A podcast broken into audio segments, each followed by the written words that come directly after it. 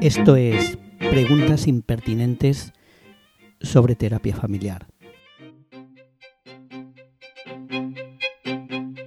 Y la pregunta de hoy es, ¿qué hacer con los clientes que hablan sin parar?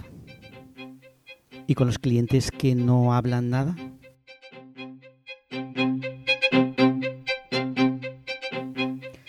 Comencemos por los que hablan sin parar. Eh, estos usuarios hacen felices a los terapeutas novatos. Lo he visto con bastante frecuencia haciendo supervisión.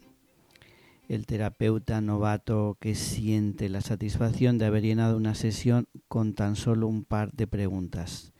Haces una buena pregunta, si te dejan terminarla y ya está, lanzados a la eternidad.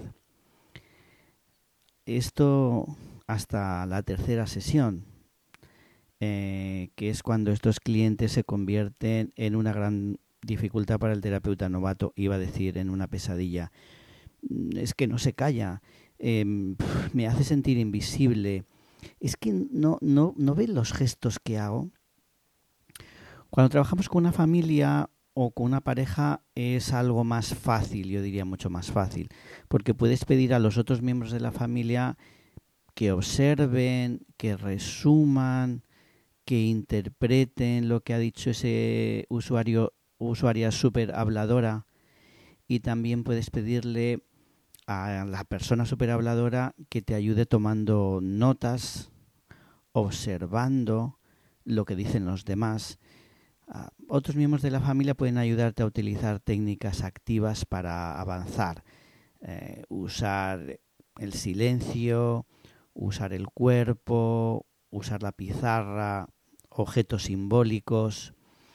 Así que si estás un tanto desesperada con una usuaria o usuario a la que atiendes individualmente y que no para de hablar, mm, piensa en invitar a otro miembro de la familia, piensa en invitar a alguien más, piensa en crear un poco de un escenario algo diferente.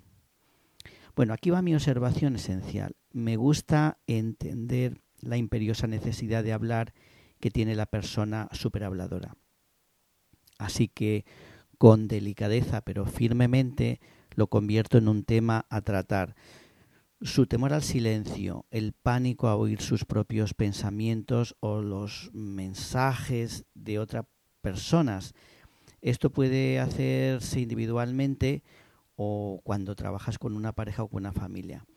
Es muy importante porque generalmente esa forma compulsiva de hablar nos está diciendo algo importante, pero no nos lo dice el contenido de esas palabras apresuradas, desorganizadas, Así que tenemos que explorar en la emoción o en la ansiedad, esa emoción, esa ansiedad que empuja ese chorro de palabras. A veces hablar de esa forma en las sesiones expresa una dificultad especial para afrontar en sí la terapia. Y en mi opinión eso es en lo que el terapeuta se tiene que centrar inicialmente cuando se encuentra ante una persona superhabladora. Mi consejo olvídate del contenido de lo que dice, céntrate en qué significa que no pueda escuchar y conectar con sus pensamientos, con sus propios pensamientos, eh, y conectar con las palabras, con las emociones, con lo que dicen otras personas que le rodean. Pregúntale siempre por sus sentimientos o dile que necesitas que elija. Atención a este truco pídele que elija una sola palabra, un solo adjetivo, un único color, una sola persona amada. Usa la pizarra si es necesario porque te puede ayudar. Otra cosa esencial, no te desesperes y no te distraigas. Hazle sentir a esa persona que te interesa muchísimo descubrir el sentido de que ella hable tanto, que estás indagando en eso es verdad que necesitas intensidad para generar esta estructura, pero si realmente sientes curiosidad por descubrir la explicación de que esa persona tenga esa manera de comunicar tan desbaratada, verás que todos estos trucos salen solos. En algunas ocasiones he comprobado que cuando consigo frenar esa forma de hablar compulsiva, las lágrimas han aparecido como respuesta al silencio. Y esto me ha hecho pensar que esa, esa manera de hablar eh, compulsiva, apresurada, está bloqueando de alguna forma eh, emociones difíciles de manejar. Vamos ahora con la otra cara de la moneda. ¿Qué hacer con los clientes que no hablan nada? Para los terapeutas novatos, pues estos son los realmente difíciles de entrada. El gran temor a un usuario, especialmente si es un adolescente que no habla nada.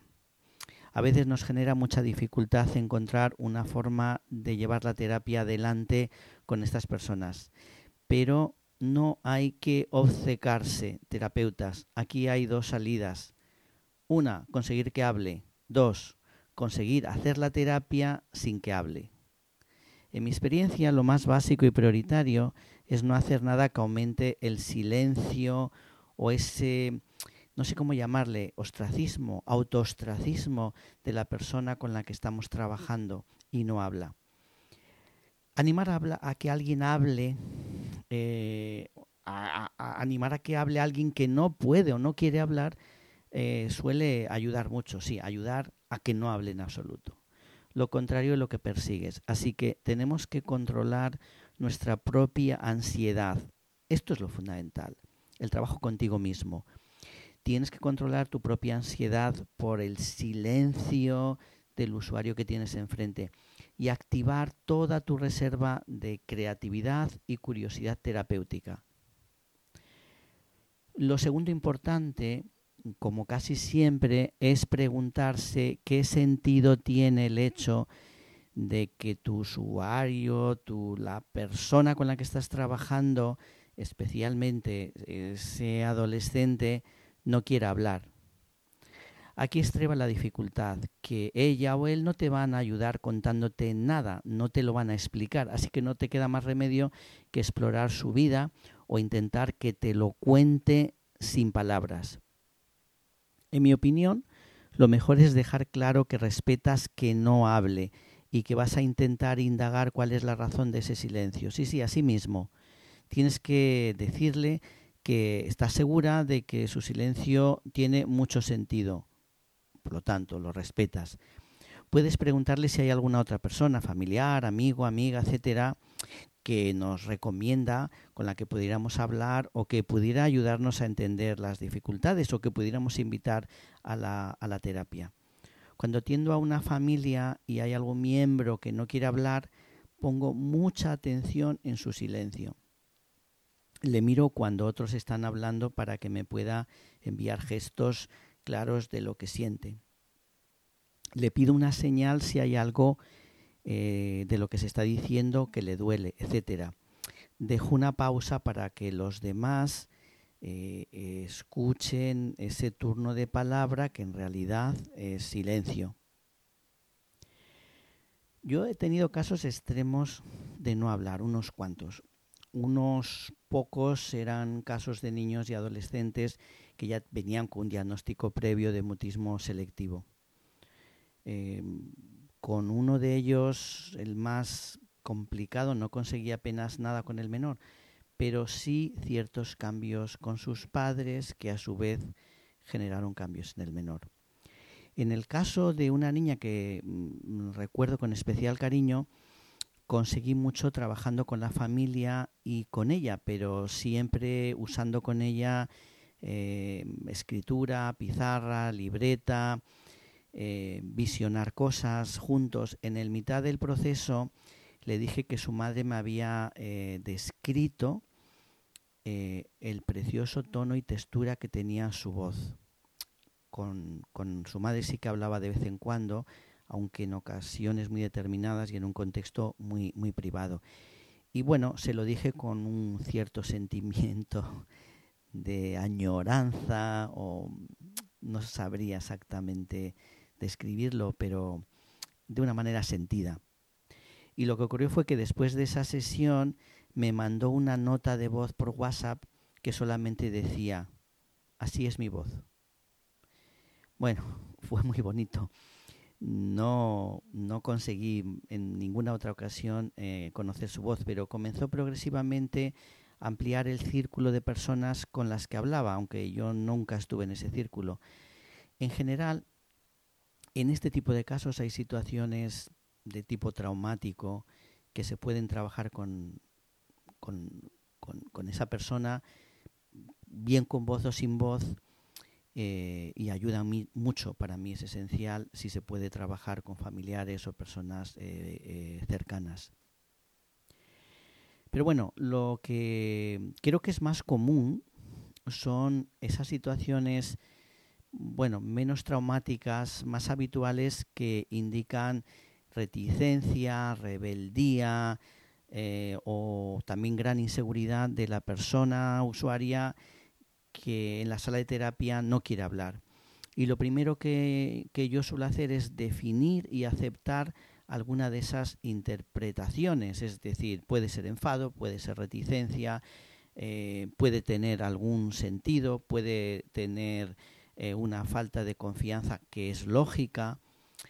Si eh, la persona usuaria es un adolescente que está usando su no respondo para indicarme rechazo a una situación de terapia que le es impuesta, por ejemplo, hago todo lo posible por respetar ese rechazo y hacerle ver que quiero entender esa injusticia que siente, es decir, valido esa subjetividad. Si el mensaje que me envía con su no hablar es de tipo no me fío de la gente que me dice que quiere ayudar, pues indagaré en esa desconfianza e iré muy despacio, respetando su suspicacia que casi siempre está basada en experiencias previas con adultos. Y si se siente vulnerable por otros sentimientos como la culpa, la vergüenza, la debilidad, etc., lo que haré es devolverle muy poco a poco, ojo aquí, paciencia, el control y el valor, comenzando por hacer cosas que no requieran apenas conversación y que ella o él puedan eh, controlar e ir asumiendo poco a poco. La verdad eh, es que esas personas que apenas hablan en la terapia requieren básicamente lo mismo que aquellas personas que no paran de hablar. Creatividad, curiosidad y paciencia. ¿La terapeuta sabe escuchar el silencio y lo que se dice con los ojos y con las manos? ¿La terapeuta sabe escuchar lo que hay debajo del ruido de los sonidos ansiosos y compulsivos que ahogan a una persona superhabladora? Pues estas son las preguntas que realmente tenemos que hacer.